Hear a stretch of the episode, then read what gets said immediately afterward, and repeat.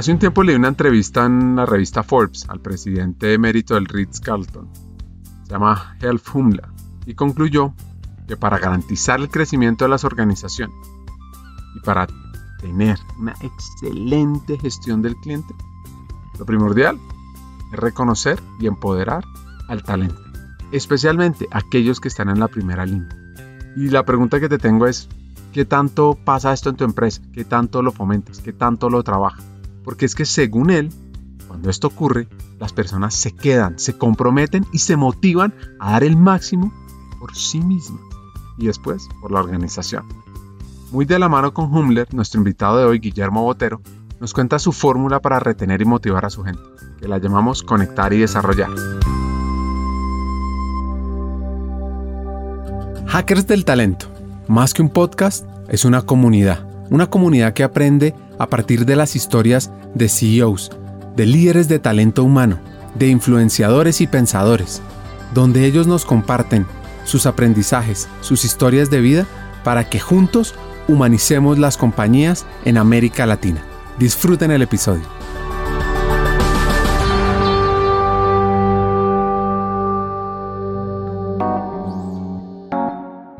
La historia de este hacker, quien hoy lidera los temas de la operación de un gran conglomerado de restaurantes que se llama Alimentos al Consumidor, donde está el Corral, Papa Jones y otras cadenas súper interesantes. La historia arranca por tres departamentos muy importantes en nuestro país. Primero en Sonsón, municipio de Antioquia, reconocido pues por ser rico en productos agrícolas como el aguacate. Luego pasa al Tolima, la capital musical de Colombia, la tierra del tamal, la lechona y el hermoso Parque Nacional de los Nevados. Y finalmente llega a Cundinamarca, obviamente a Bogotá, capital de Colombia. Es una ciudad llena de oportunidades. Bueno, yo soy hijo de otro Guillermo.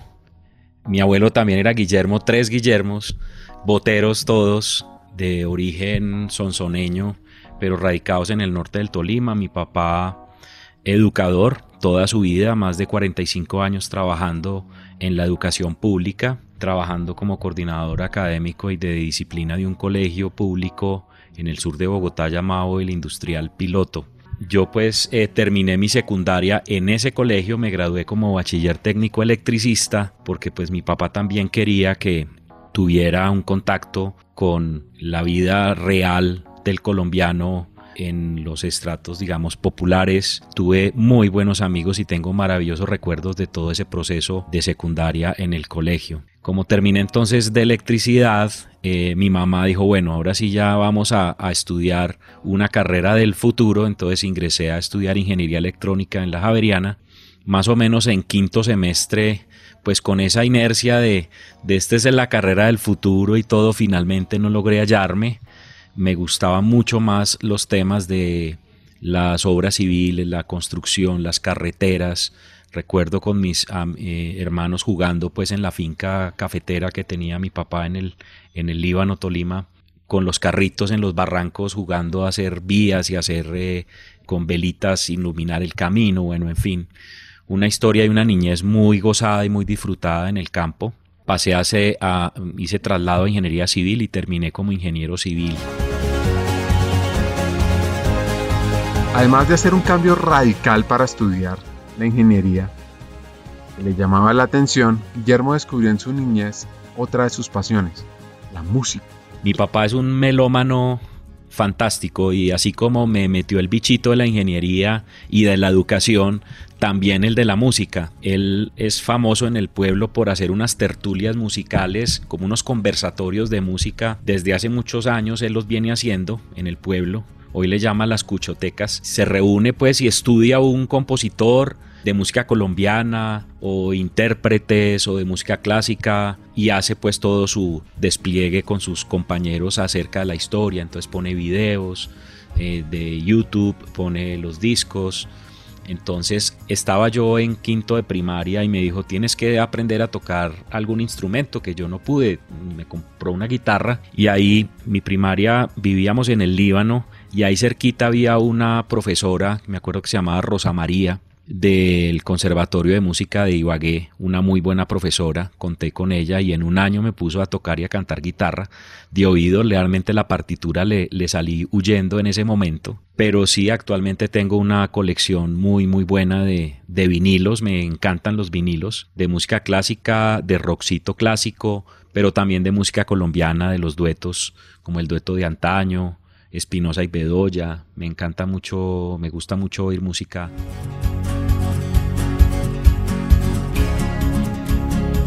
En el mismo año en el que promulga la constitución actual de nuestro país, en el 1991, nuestro hacker se gradúa como ingeniero y da inicio a una vida profesional dentro de la universidad en la que estudió. Siempre con una inclinación muy grande hacia la docencia, tuve varias monitorías a lo largo de la carrera en varias materias y luego me quedé trabajando con los jesuitas en la Javeriana en los, en los laboratorios de ingeniería civil por casi dos años.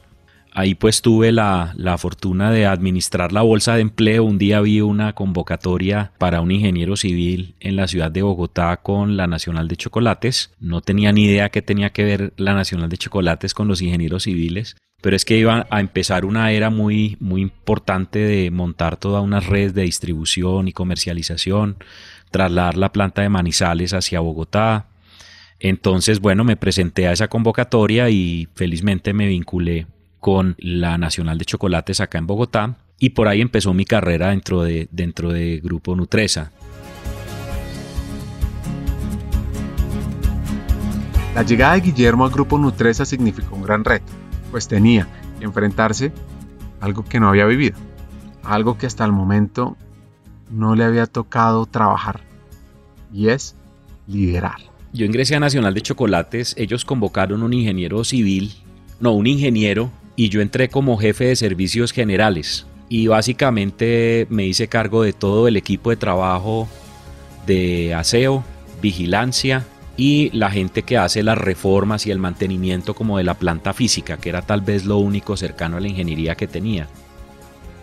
Y pues la verdad eso fue un reto de entrada durísimo de liderazgo, porque ahí eh, debí con ellos organizar un proceso más estructurado de servicios eh, generales, eh, organizarlos por áreas, ponerles rutinas, verificar la calidad del trabajo, pero lo logramos hacer de una muy buena manera y todavía conservo contacto con algunas de esas personas que trabajaban conmigo en ese, en ese primer reto profesional de liderazgo, porque realmente los primeros dos años en la universidad el reto era seguir un poco en lo mismo, veía los mismos estudiantes, los mismos profesores, yo seguía un poco como, como haciendo mi, mi carrera, pero ya salir de la universidad y enfrentarme a la, a la vida real, a ese mundo laboral, con la gente real, con los dolores reales, eh, pues fue un, reto muy bonito y que de entrada me dio, me dio un gran input de lo que significa liderar a otras personas. Recuerdo, mi papá me decía un consejo básico que le dan a todo el mundo y es, mira, trátalos como te gustaría que te trataran a ti. Trátalos bien y, te aseguro que ellos te van a caminar. Que yo le decía a mi papá, yo no sé qué hacer. Recuerdo que tenía una señora de Manaos, se llamaba Raimunda Nogueira, no, no, no se me olvida era la que hacía los tintos. Y al llevar tinto de oficina en oficina, pues estaba al día de todo lo que pasaba en la empresa y a la gente le molestaba mucho eso. Doña Raimunda Nogueira, recuerdo mucho, con mucha negatividad hacia el nuevo jefe que llegaba, pero posteriormente logramos desarrollar una muy, muy bonita amistad cuando realmente la gente siente que los estás tratando como iguales eh, y les llegas con la intención simplemente de hacer también tu trabajo y, esa necesidad mutua que surge de una, de una relación de respeto, inmediatamente bajó la guardia y, y al final eh, logramos ser buenos amigos. Hasta me regaló un casete por ahí de Gal Costa que todavía lo tengo, lo tengo guardado con mucho aprecio. El buen trato, el respeto y la buena comunicación con los demás no fue algo que Guillermo aprendió intuitivamente. En realidad fue su padre. Eso se aprende en casa. Y su padre constantemente lo orientó y lo inspiró. Por eso, puede uno decir que pudo sortear con gran destreza el reto de liderar. Y además, encontrar personas que lo iban ayudando en ese camino. Sí, habían dos personajes que movían a, los demás. Raimunda era la que movía a toda la gente de servicios generales y en la vigilancia había otro señor que se llamaba Demetrio. Digo se llamaba porque eh, él ya falleció entonces Demetrio era el hombre de la seguridad y siempre llegaba con historias rarísimas de todo lo que pasaba por la noche en los alrededores de la planta y todo lo que deberíamos hacer para proteger la seguridad. Era un hombre con un sentido de lealtad muy grande hacia la organización y que su única intención era cuidarla. Mm, mucha gente no entendía eso y lo veía como la persona, eh, el típico señor de la portería que te pone todos los problemas del mundo para entrar, entonces él devolvía a la gente cuando no llegaba con los documentos. Entonces, también logramos con Demetrio hacer un trabajo de, aprendizaje y supe que con Demetrio y con Raimunda podía también llegarle al resto de las personas. Ese fue el, primer reto, digamos, de liderazgo eh, real que tuve con un equipo de 30 personas. Y las oportunidades para aprender y seguir creciendo no iban a parar ahí. Pues nuestro hacker tuvo que entender el mundo de los contratistas y ver cómo impactarlo positivamente. Oigan esta parte sobre todo cuando queremos impactar toda esa línea de la empresa. Lo que hice fue exactamente lo mismo eh, que hice con Raimunda y con Demetrio. Darles un trato digno, ayudarles a que se organizaran, eh, verificar que estuvieran haciendo todas las contribuciones a la seguridad social como debía ser, si no, no les daba trabajo. Eh, tenían que llevar su contabilidad bien llevada, porque eran contratistas pequeños básicamente de remodelación, de pintura, no habían grandes, grandes proveedores ahí de servicios de ingeniería civil y e hicimos un proceso de desarrollo de estos contratistas que después también eh, se volvieron personas con las que guardamos muy fuerte relación de amistad y de, y de respeto. Los, los, contratistas, cuando algunos de ellos se retiraron, que no querían formalizarse, sencillamente les parecía que tener una cuenta bancaria, aparecer en la seguridad social les iba a generar más problemas.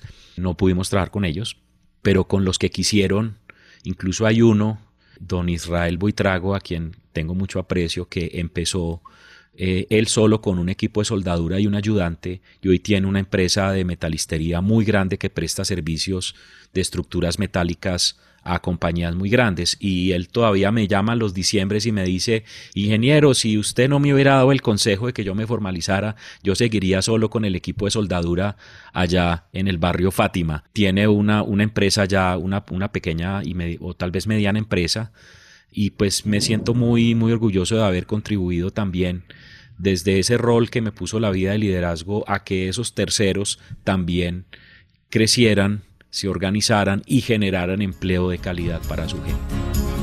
Aquí va a hacer una pausa. Pensemos en la importancia de los proveedores, entender su cultura, apoyarlos y construir con ellos nos permite ampliar nuestra visión del negocio y formar alianzas estratégicas sostenibles Posteriormente empezó un proceso muy grande de desarrollo comercial de la Nacional de Chocolates con bodegas, pequeños centros de distribución en diferentes regiones. Llegamos a tener más de 90 sedes de distribución de todos los tamaños para, digamos, penetrar mucho mejor y llegar al tendero, que era, digamos, la gran estrategia que teníamos en esa época desde lo comercial. Y se hizo todo ese proceso de, expansión. Luego ingresó Productos Alimenticios Doria a la Nacional de Chocolates, lo que se llamaba antes Grupo Nacional de Chocolates. Fue como esa adquisición y ahí me enviaron, digamos, ya como ingeniero civil, a hacer el proceso de adecuación de la planta antigua en Puente Aranda, iniciar la planta nueva de producción que hoy está en Mosquera. Después de terminar la fábrica, acepto el reto de, del montaje, bueno, vamos entonces a montar las líneas ahora. Se montaron las líneas, se pusieron en marcha y por ahí empecé a salirme de las obras civiles para meterme en el mundo de la producción, a aprender a hacer pastas. Ahí aparece otra vez la figura de los proveedores clave como un factor fundamental en todas las organizaciones. Yo creo que debemos reconocer que los proveedores eh, son esenciales para cualquier organización, son aliados tan importantes como los mismos empleados. Mientras finalizaba la construcción de la planta que le daría un empujón a Productos Doria, ocurre una tragedia que destruye gran parte de Armenia y Pereira, el terremoto de 1999. En ese momento, tanto Guillermo como Grupo Nutresa toman una decisión audaz. Enfocan sus esfuerzos en un proyecto de apoyo a la reconstrucción del eje cafetero. Eh, la Nacional de Chocolates tenía unos grandes eh, clientes, teníamos una planta de café en La Tebaida, una red de distribución y el objetivo era, el mensaje que tenía en ese momento el presidente de Nacional de Chocolates que nos transfirió es, yo quiero hacer distinto a como hacen los otros que se ven allá. Cuando llegan a ver si recogen una nevera, a ver qué quedó por ahí para tratar de recoger, vender y recuperar algo de su cartera perdida, yo quiero llegar con un mensaje, quiero llegar con una psicóloga, con un ingeniero, a ayudar a reconstruir los corazones de esas personas y los locales, las casas eh, de esas personas.